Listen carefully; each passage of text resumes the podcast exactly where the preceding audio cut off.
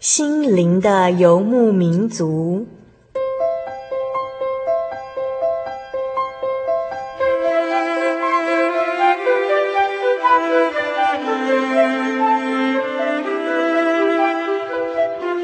在这个谁都不管谁的后现代社会里，每个人的心灵都是游牧民族。成长的过程就是寻找的过程。每一颗漂泊的心灵，其实都在寻找生命的绿洲。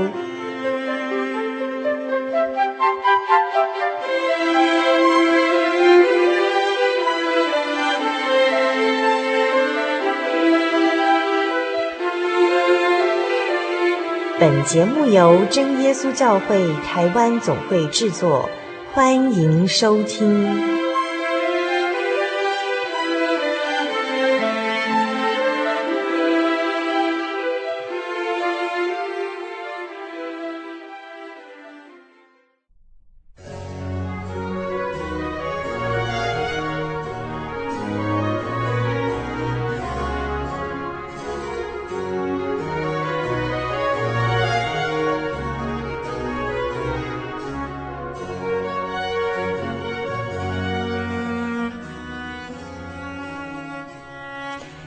各位心灵的游牧民族，在空中朋友，大家好，我是主凡，又见面喽。你是否跟主凡一样，每周都非常期待我们在空中相会的时刻呢？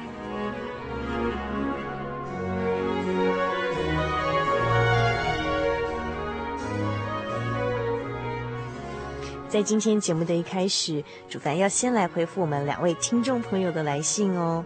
那呃，第一位是来自于台中市北区的何吉琛。那吉琛来信说：“哈利路亚，我已经收到了节目带，谢谢你们。我想再索取九十三年四月四日、八月二十九日、九月五日的节目带。我与同事们呢，还想参加圣经的函授课程哦，包括了呃吉琛还有吉琛的同事姿华、樱花都要报名参加我们的圣经函授课程。”那我们很高兴收到吉琛的呃来信，那也觉得吉琛非常不简单哦。还记得九十三年四月四号的节目卡带哈、哦？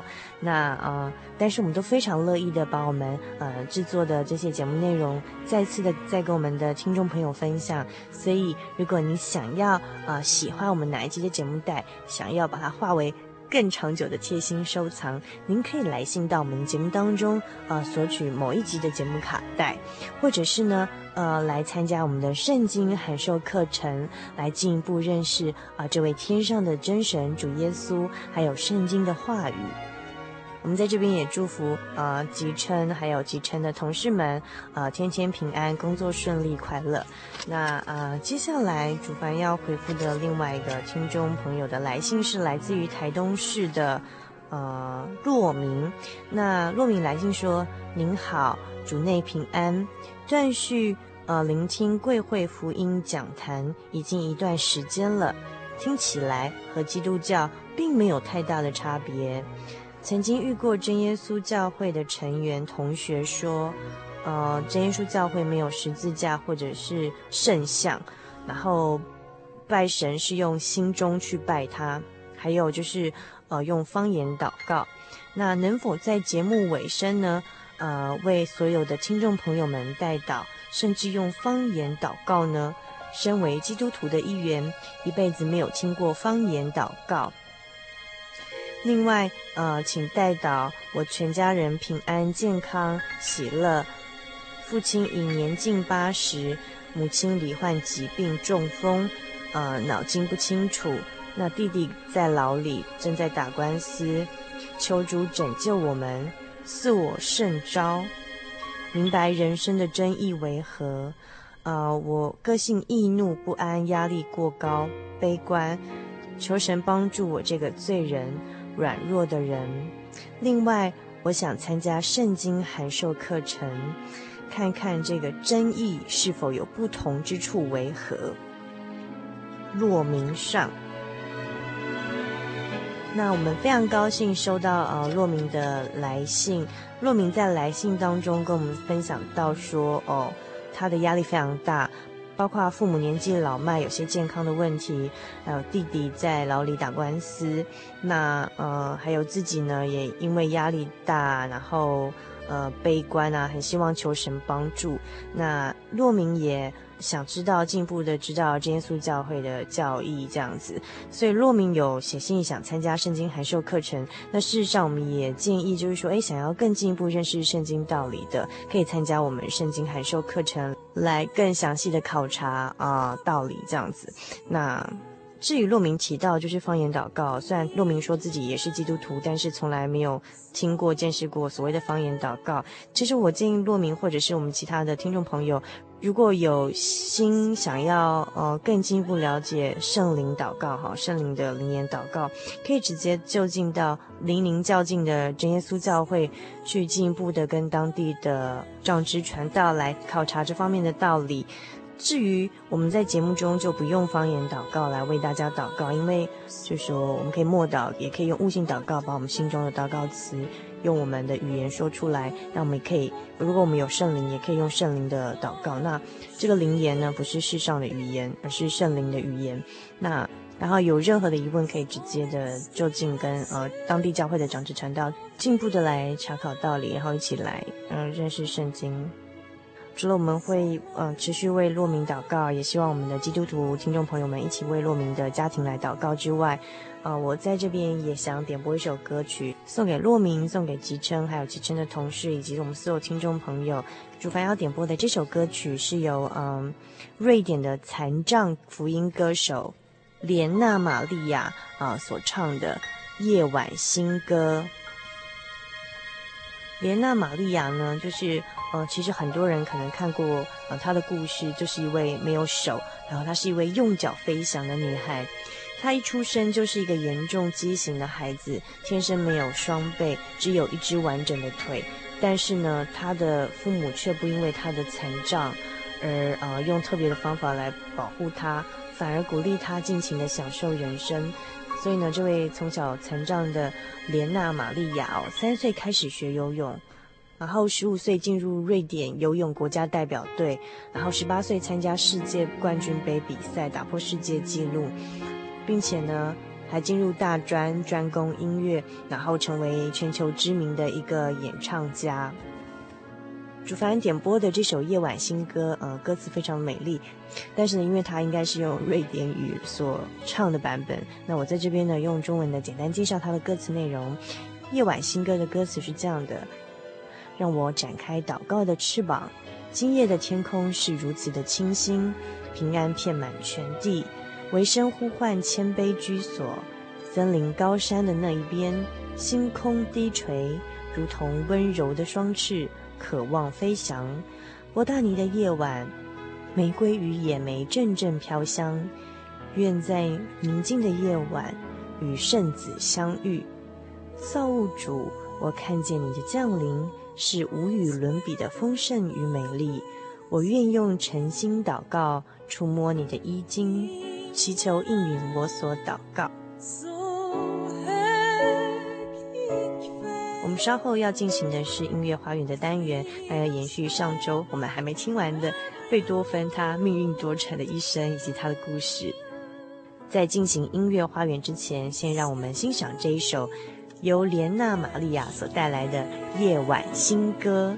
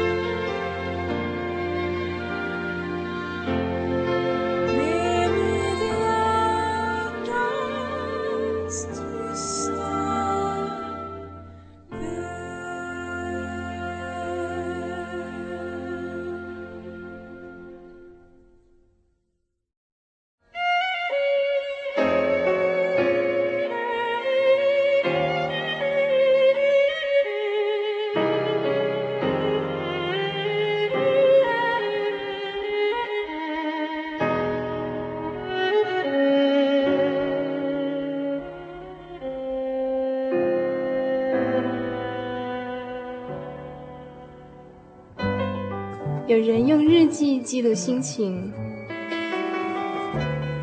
有人用相机捕捉回忆，有人则用音乐创造不朽的生命。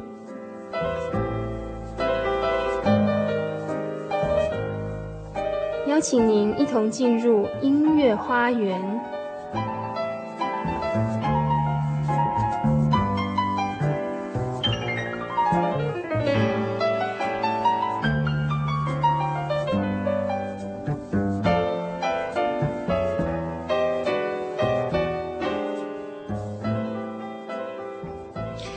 心灵的游牧民族，在空中朋友，大家好，我是主凡。我们现在进行的是音乐花园的单元。那今天上我们呃音乐花园单元中要给我们介绍一些好听的音乐的，是我们呃心灵的游牧民族的老朋友黄慧茹。那我们请慧茹跟听众朋友们打声招呼。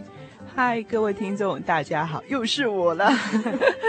好，那慧茹在上星期的节目当中已经来给我们介绍了哪一位音乐家呢？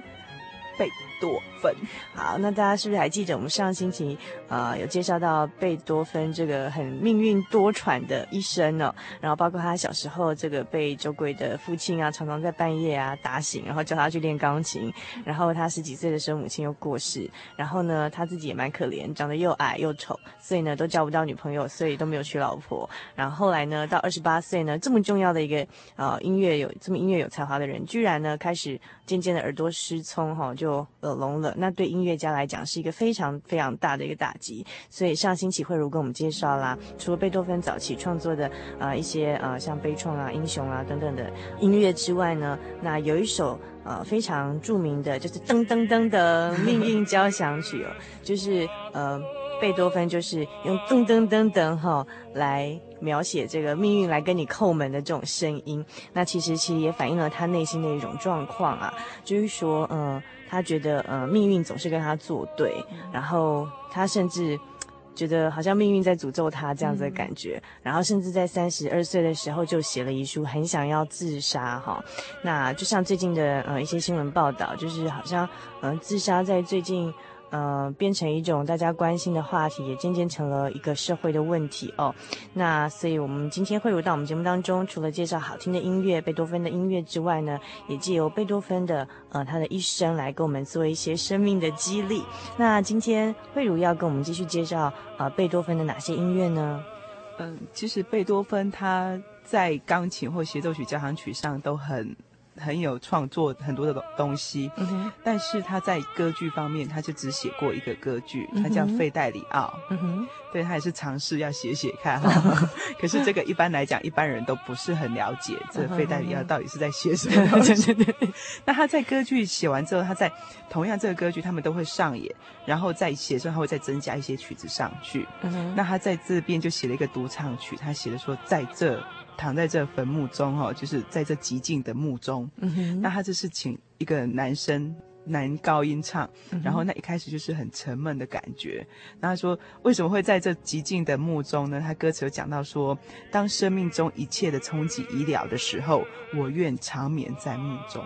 他认为说，嗯，在整个这样他整个过程当中，对啊，我就是像那个海边的那个石头被那个浪这样子，每次这样一直打，一直打，一直打，打到最后还是他还躺在那种很平静的墓中。他表示说，他可以结束这些痛苦、失望、绝望什么一大堆，让他在生命中造成的一些没办法挽回的一些伤害。嗯哼，那这是这个男高音他唱的歌词的内容吗？对对对，嗯，在这寂静的墓中，对对嗯，所以其实可能也有一点点反映贝多芬的那个灵感哈，对啊，就说那种对那种生跟死的那种哈，对看透了，感感觉这样，呃，所以这是呃贝多芬唯一的歌剧的作品。对，然后费代里奥，那我们等一下要欣赏这一首叫做呃在这寂静的墓中，是由男高音所唱的。那在呃我们今天介绍的这一曲是由谁所唱的呢？哦，这是 Papalodi 很有名的 那个大哥。世界对啊，世界级的大哥。听说他要他要唱歌之前入喉都是先喝红酒。哦，真的吗？对啊，嗯，这样好温暖的感觉。下次我也可以试试看。好，那呃，我们现在就来欣赏这一首呃贝多芬所做的呃在费戴里奥这个歌剧里头的一首由男高音所演唱的《在这寂静的墓中》。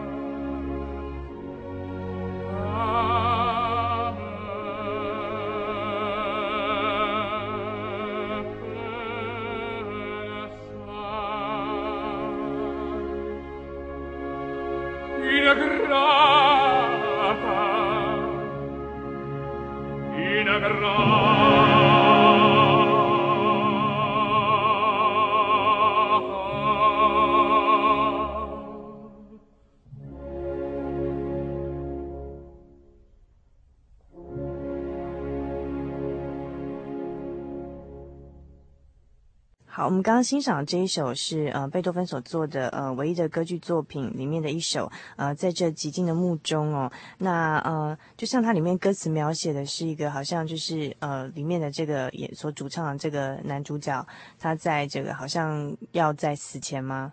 嗯，还是说对死前，他就是当他在经历过很多，他歌词就讲到说，他必须去接受这些生命无情的冲击。嗯、可是当这些结束的时候，嗯，他就可以很安详的躺在这寂静的墓中。嗯哼，对，嗯，嗯，很简单。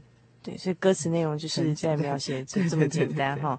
好，那嗯。讲到这个部分，这个大概是贝多芬他在几岁的时候尝试着歌剧的作品呢？这个是一八零七，大概是三十七岁。三十七岁那时候已经是全聋了嘛？对，已经是完全听不见。对，为什么在完全听不见的音乐家还能做出这么多美丽的音乐呢？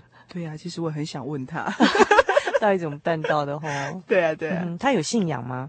其实他的信仰是一直到他的晚年，大概五十四十几岁，那时候他才。表现出他有信仰，他相信神。嗯哼，嗯哼，对。那一般来讲，他不是人家就确定说他不是信的是希腊正教，所以他的信仰一直表现的很神秘。可以知道他是他是相信天上这位真神的。嗯哼，嗯哼，对。就是等一下最后介绍的曲子会讲到。嗯，不过我们现在再来介绍一首贝多芬他呃，我个人觉得非常有趣的一个作品。我我听慧茹说，其实他本来是贝多芬自己就有叫他，呃，这一首叫做小提琴奏鸣曲，嗯，就是主要是以小提琴跟钢琴的演奏为主，嗯，这样。那听说是后人才把它加上一个小提琴春之奏鸣曲，对，春天的春。为什么后来人家把它叫做呃小提琴春之奏鸣曲呢？因为他写的其实。看贝多芬的东西都是很内敛，然后感觉就是很大的形式，然后比较严肃或者是比较柔情一点。但是他这个奏鸣曲的时候，他写的非常的活泼，很亮丽，很像在描写春天一些很漂亮的景色。然后整个曲调上面比较大调明亮，然后也比较活泼。尤其是到第三乐章的时候，我们要介绍这个第三乐章，两个在跑步的小提琴跟钢琴，两个在那边追逐来追逐去的。所以我们等一下要欣赏的是呃小提琴春之。奏鸣曲的第三乐章，对，然后我觉得它非常有趣，因为感觉听起来像那个小提琴，好像总是跟不上那个钢琴，我觉得拍子我们都对错拍，到底是演奏的人演奏错，还是写曲人写错的感觉这样子。那他是想借由这种哎，钢琴跟小提琴这个拍子好像总是对不上的感觉，嗯、对对对，要表现什么呢？呃，就是两个在嬉戏，然后两个在玩那种，就像那个小狗啊跟人啊，然后这边跑，追来追去那种，便把它想象成是小提琴跟钢琴，好用音乐在。在追逐的感觉，嗯哼，好，那我们来欣赏这一首，嗯。啊、呃，小提琴春之奏鸣曲第三乐章。嗯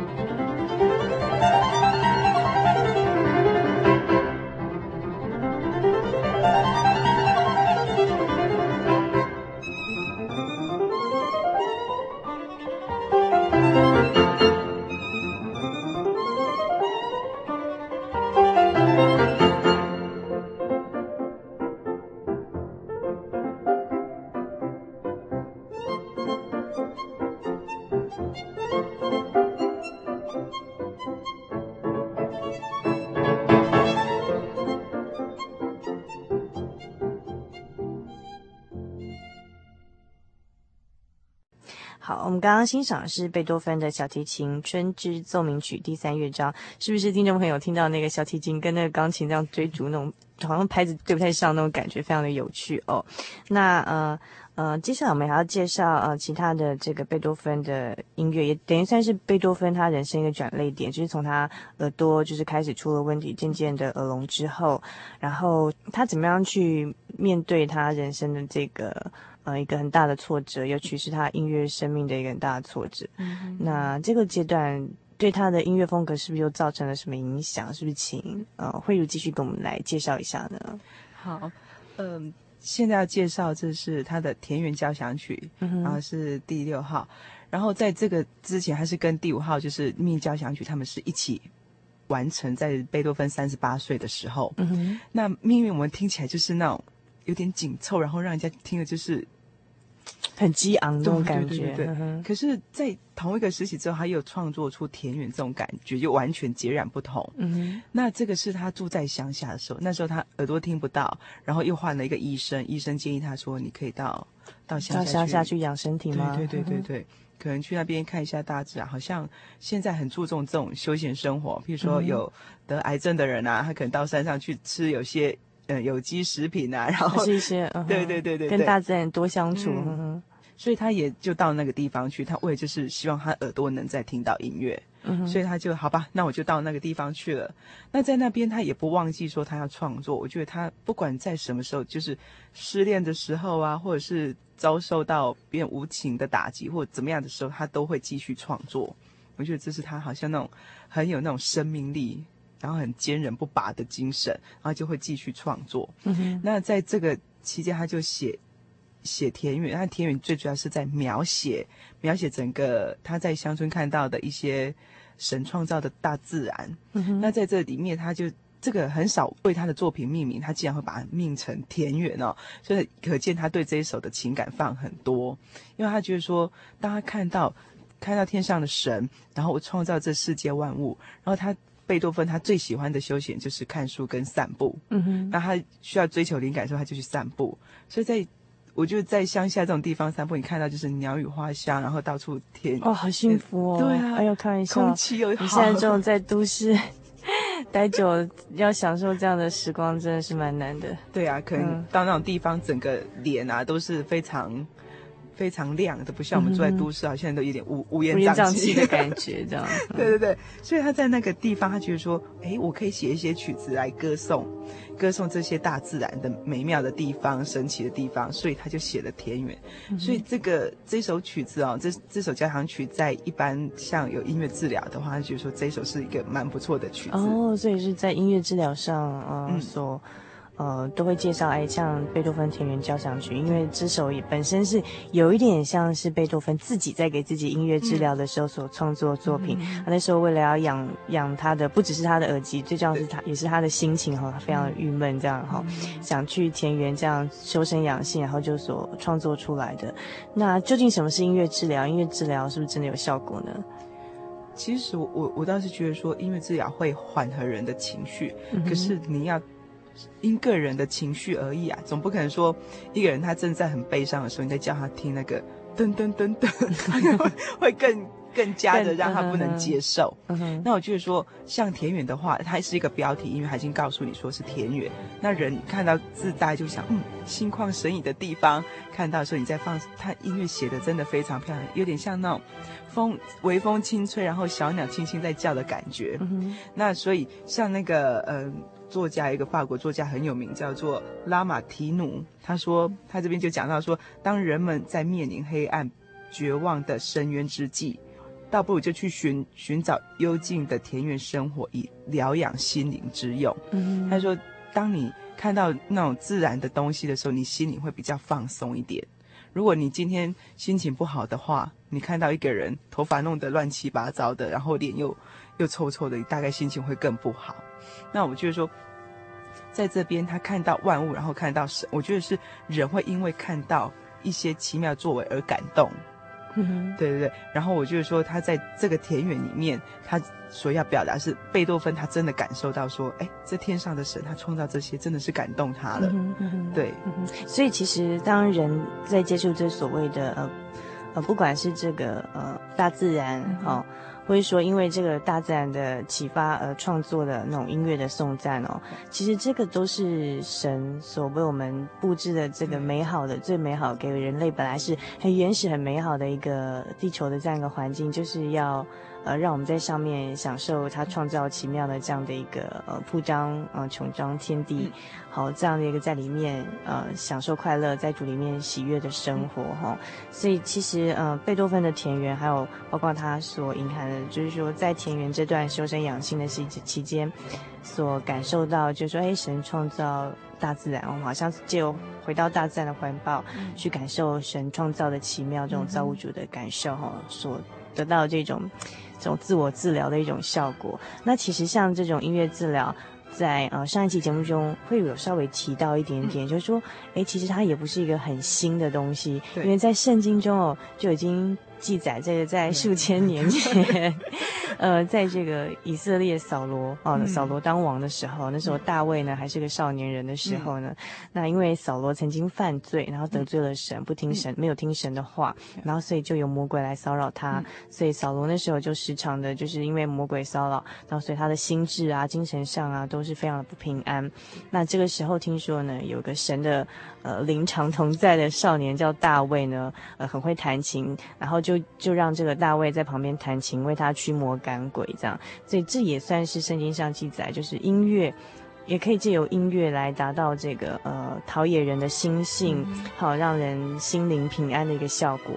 但是因为他这边除了提到音乐很重要的一点，他是说，呃，因为大卫他就是从从少年时代就是一个非常敬畏神的人，所以不只是说他用音乐来呃帮助这个扫罗。国王来赶鬼哈，最重要的是，其他是借由音乐来表达出说，这个他在那个神的这个圣里面感受到的这个神的治疗的能力，其实是应该是两者并行不悖的啦。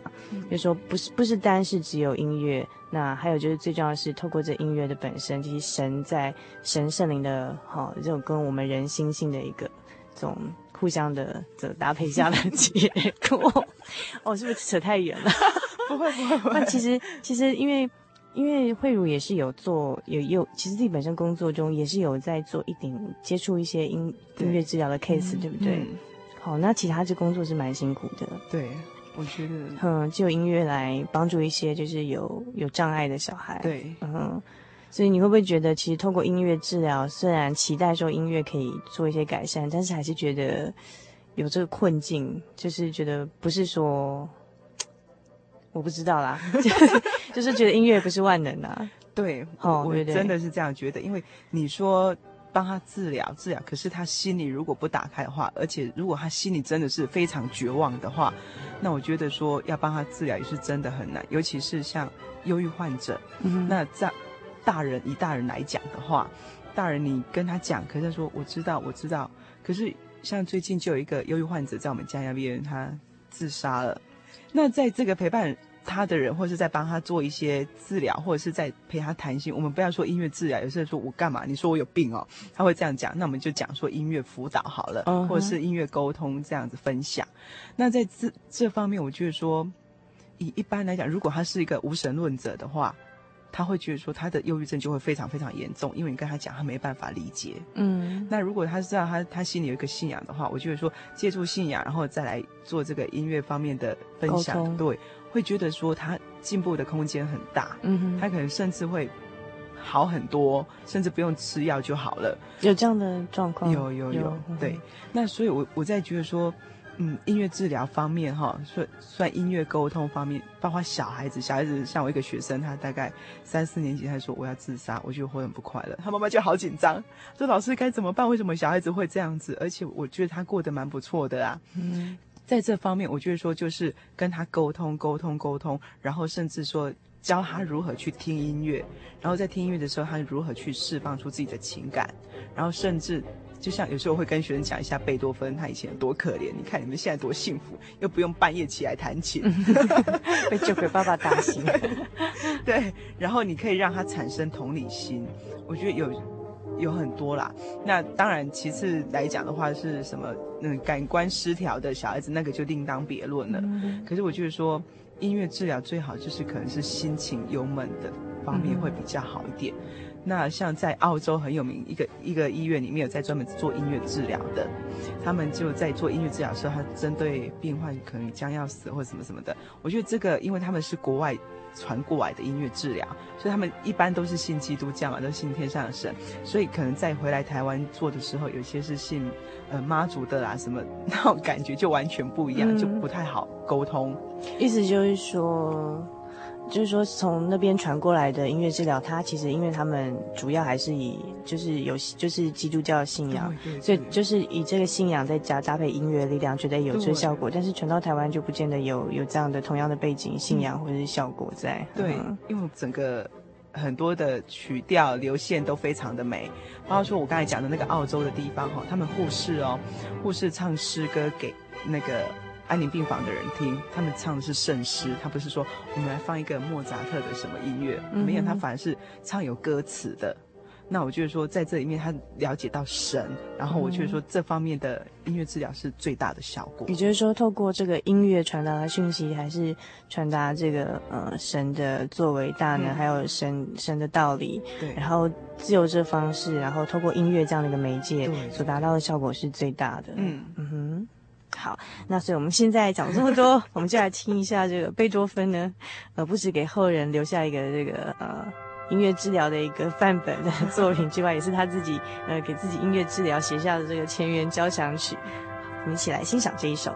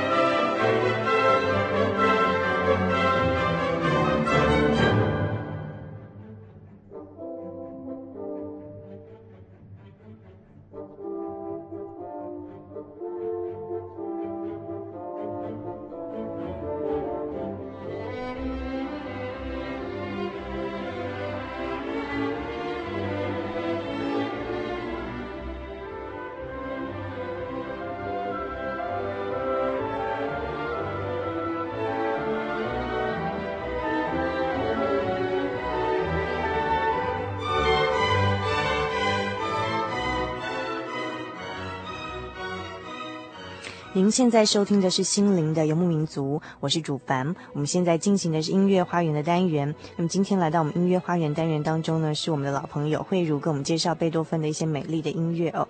那包括上一周跟这一周呢，那我们也听到了呃呃好几首是贝多芬的一些代表作品哦。那接下来最后一首呃要介绍的这一首很特别，嗯，好，不管是在它的内容。反映了贝多芬的当时的一个心境的转变，嗯，啊，那还有就是说他在表现的形式上也有一些转变，对对。那是不是请慧茹给我们介绍一下这一首呃作品呢？好，这一首应该是在贝多芬最后完成一个很大很大的一个交响曲，然后一般世人来讲，很多要模仿他，在他后代可能是华格纳或者是他们要写这种曲子，他们就是说好像没有办法跟他这么。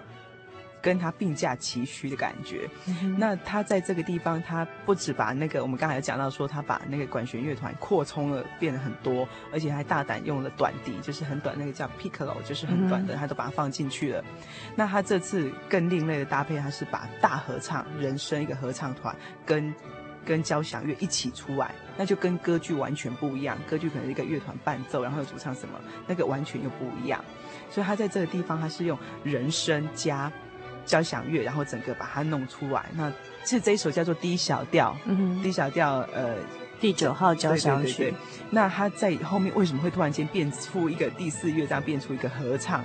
其实很多人都在思考，为什么这跟前面三个乐章都连不出来，连、嗯、连不上的感觉。对对对对对。嗯、然后呢，所以他们在讲说，贝多芬是不是要找一个借口，让自己愿意去相信某件事情？这样子，有很多人在猜测。那我就说，其实对啊，你看他前面可能就是那种，嗯、呃，很平静的感觉，可是到最后他却是用这种欢乐颂哈、哦，这首诗歌就是那个。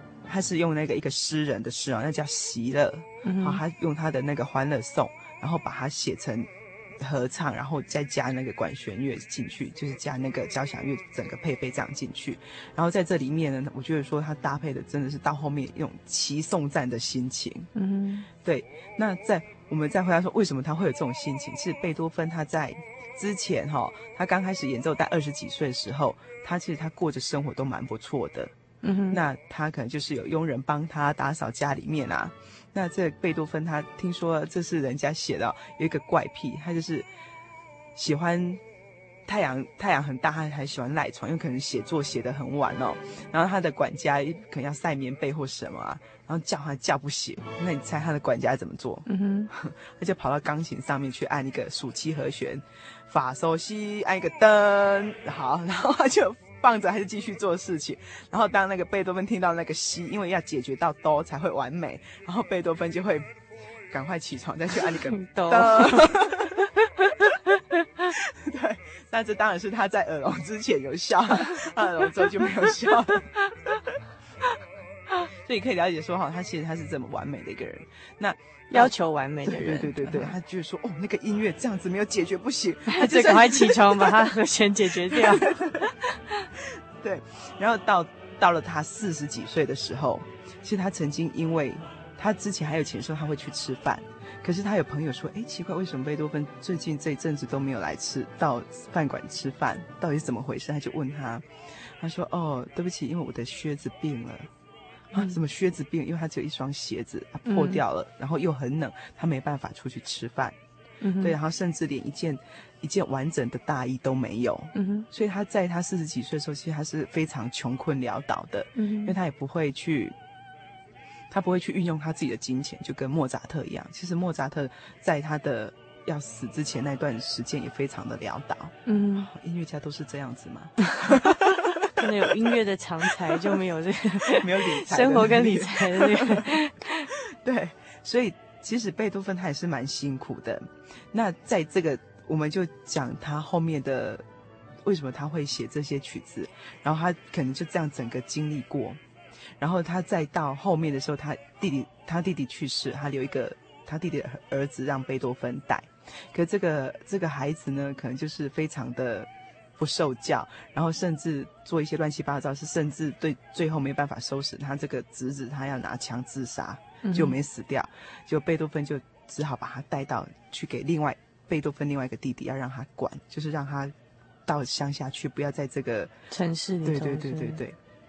可是贝多芬因为这样子啊，他其实他在写这些曲子，他都是非常非常慢的，不像以前一下就噗噗噗一下就可以出来。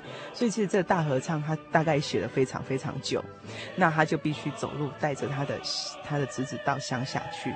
可在那个时候哈，他身体本来就已经不是很好，而且我们刚才讲到说他又没有钱。又吃的不好，然后又身体又生病了。其实，在那个时候，他到最后，他觉得说他拼命写一些曲子，他要赚一些钱，他比较会控制钱的。所以，在他晚年的时候，他有几个曲子都不错，但是他很多他是写是要他可以卖，而且他也是很专心做那种慈善演出的。他会做一些那些人家说善事哈。那当然，他在他整个。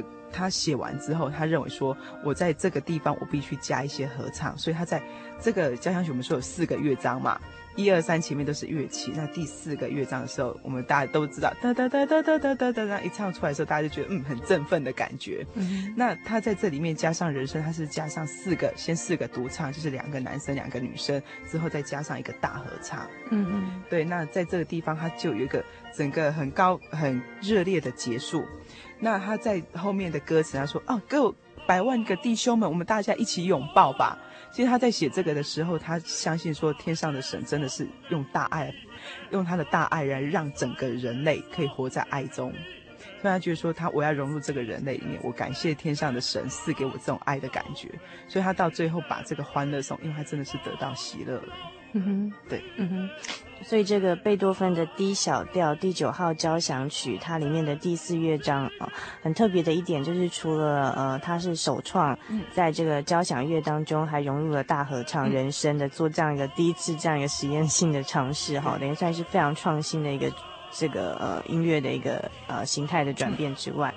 那最重要的就是说，还有就是说，他在这第四章里头合唱的歌词是采用这个喜乐的欢乐颂，嗯，对，然后借由此来表达，就是呃，好像他真的感受到，就是说，虽然说他之前的命运蛮多舛的哈，嗯，他自己也觉得很愤世嫉俗，觉得命运对他非常不公平，对，但是这样走到人生的呃后后面哦，他还是感觉到，就是说，哎，这个宇宙中有一个神的大爱。嗯然后再拥抱着我们，所以他就是借由这个喜乐的欢乐颂来颂赞出这个对神的颂赞。那这个喜乐的欢乐颂的里面的这个词是在讲什么呢？哦，它是我们一般来讲说欢乐欢乐，就是 joy joy，然后是属属神的人，嗯哼，好，然后就是让大家一起可以来唱，然后看到这世界上有很多。百花齐放啊，然后什么什么，就是以这些看到类似跟田园很像，然后就是大自然的景观的一种颂赞的，对对对。对那呃，在我们欣赏这一首合唱交响曲哈，贝多芬的合唱交响曲，也就是我们非常这个呃著名的，大家一听旋律都知道啊，是欢乐颂啊，欢乐欢乐啊这样，哦，属主之人哈，呃这样的一个曲子之前呢，那呃，慧如觉得这首曲子它反映出。贝多芬的一个什么样的心境？然后为什么你就是在我们这个单元的最后选择这一首做结束呢？嗯，我觉得他这样一路走过啊，他曾经就像被命运摧残的，好像体无完肤的感觉。嗯哼。可是他到最后的时候，他竟然还能来送赞神，因为他真的体会到神对他的爱，然后他变成贝多芬从那种。很任性，他本来是一个很任性，然后脾气又不好的人。嗯，甚至到最后，他愿意相信神，然后愿意来颂赞神，表示说他真的接受，他也顺服了。嗯，他顺服他现在他的他的人生该走的路。嗯哼，那我就是说，一个人能做这样子，我觉得是真的是非常非常的不简单。很多人因为。不顺利，他就要结束掉他自己的生命。可是他没有想到说，其实他以他有有限的时间，接下来的生命，他可以再创造出更好的事、美好的事物来。可是我觉得说，像贝多芬到最后，他以这个大合唱来做结局。他说：“我们大家一起一起要歌颂神，然后让我们成为大家都是一都是属神的人，一起来向他欢呼。”那我就是说，嗯，这个让我觉得说，贝多芬真的是很厉害。然后就是说，不由得说，嗯，真的可以，他的音乐值得听。嗯哼，对，嗯哼。所以，呃，我们在这两周，慧茹给我们介绍啊，贝多芬的呃，从年轻到呃晚年的作品当中哦，呃，不止就是我们看到了他在音乐形态上的一些成长跟转变之外，也感觉到就是感受到贝多芬他一生中的思想啊经历的转变。比如说一开始他所做的悲怆哈钢琴奏鸣曲，就是觉得好像年轻的时候啊，年少轻狂，觉得。对生命有很多的那种，嗯、呃，对啊，然后到那个他的英雄交响曲，也是他二十几岁做的作品哈、嗯，是要推崇来赞美这个拿破仑哈、嗯，可是后来拿破仑这个自己称帝之后，让呃贝多芬非常非常的失望，也非常生气，然后我觉得其他也感受到说，其实。人的一些理想的偶像，就是人的理想的典范，其实并不是那么可靠。我、嗯、就说人都是会变，也不是那么完美的。然后，所以到后来，他这三十几岁的作品《命运交响曲》哈，用噔噔噔噔哈来表现出命运跟他叩门，可是他不要跟命运妥协。然后，虽然说他一度的非常觉得想自杀，因为他觉得，呃，实在是人生觉得很。很多的挫折，然后觉得命运对他很不公平哦。然后到就是说，他后来去养病，在田园里头啊、呃，享受这个神所创造大自然当中，从这大自然里头呢，呃，渐渐的感觉好像得到了一种心中得到了一个安慰跟辅导的这种治疗的感受之外，他自己也做了田园交响曲，到最后的他做的这个合唱交响曲哦，啊、呃，D 小调第九号交响曲，那我们大家比较熟悉的就是啊，欢乐颂这样子哈，好，对，第四乐章的欢乐欢乐的部分，那其实我感觉到为什么呃他会想到说除了。呃，用这个管弦乐在第一次，呃，首创就是加入大合唱。我想说形式上的一种创新哦。那另外一方面我，我我感觉也是因为他觉得，可能贝多芬觉得。呃，这样一个送赞，光是用管弦乐来送赞还是不够的，要大家一起来唱，大家一起来送赞，做一个大合唱的结束。啊、所以我有发现说，哎，从年少轻狂哦，到这种很很好胜、很不服输、不愿意低头，甚至也哦、呃、跌到谷底想要自杀哦，但是他这样一路走来，却感觉到说，其实整个天地万物中都有神的大爱在里头哈、哦。那这个也是给我们一个很大的勉励，就是如果我们听众朋友当中有失智的人，今天慧如。到我们节目当中介绍这贝多芬的音乐呢，还有他整个这个音乐的创作的历史来看啊，就是告诉我们说，其实真的是不要像不幸的这个不，或是说一些悲惨的这个挫折给打败掉。那就是因为贝多芬他有经历了嗯这些人生中哦高高低低起伏的变化，所以呢，他创作了出这么多美好的音乐，然后让我们后人可以去欣赏他。好，那所以我们相信呢，只要我们走过呃这个流泪谷之后，会发现原来这一路上走来都有神呃非常美好的陪伴。嗯、那在我们欣赏呃这个合唱交响曲之前，那慧如还有什么话想跟我们听众朋友做分享呢？是啊，跟大家分享贝多芬，希望大家能像贝多芬这么坚强，不要被一些挫折给打倒了。那最主要是，我觉得愿天上的神祝福你们大家。好，那就非常谢谢慧茹。那我们所有的游牧民族朋友就一起来欣赏这首呃贝多芬的合唱交响曲 D 小调第九号交响曲的呃第四乐章。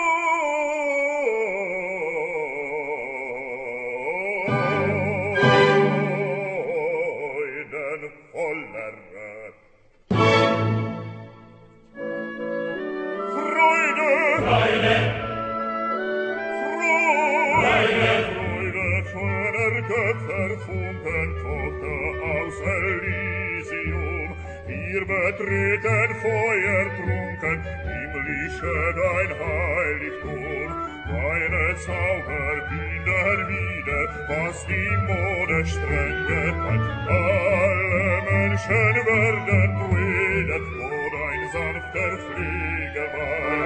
Deine Zauber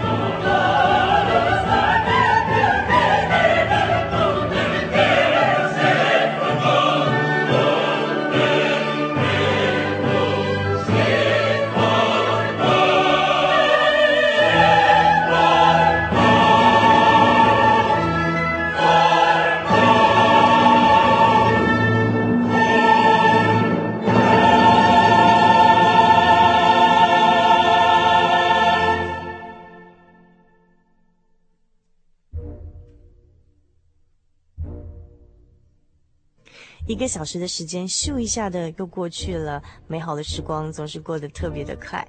如果您喜欢我们今天的节目内容，想要索取我们今天的节目卡带，或者是参加我们的圣经函授课程，进一步来认识圣经的道理以及这位天上的真神，欢迎您来信到我们节目当中，请寄到台中邮政六十六至二十一号信箱，传真号码零四。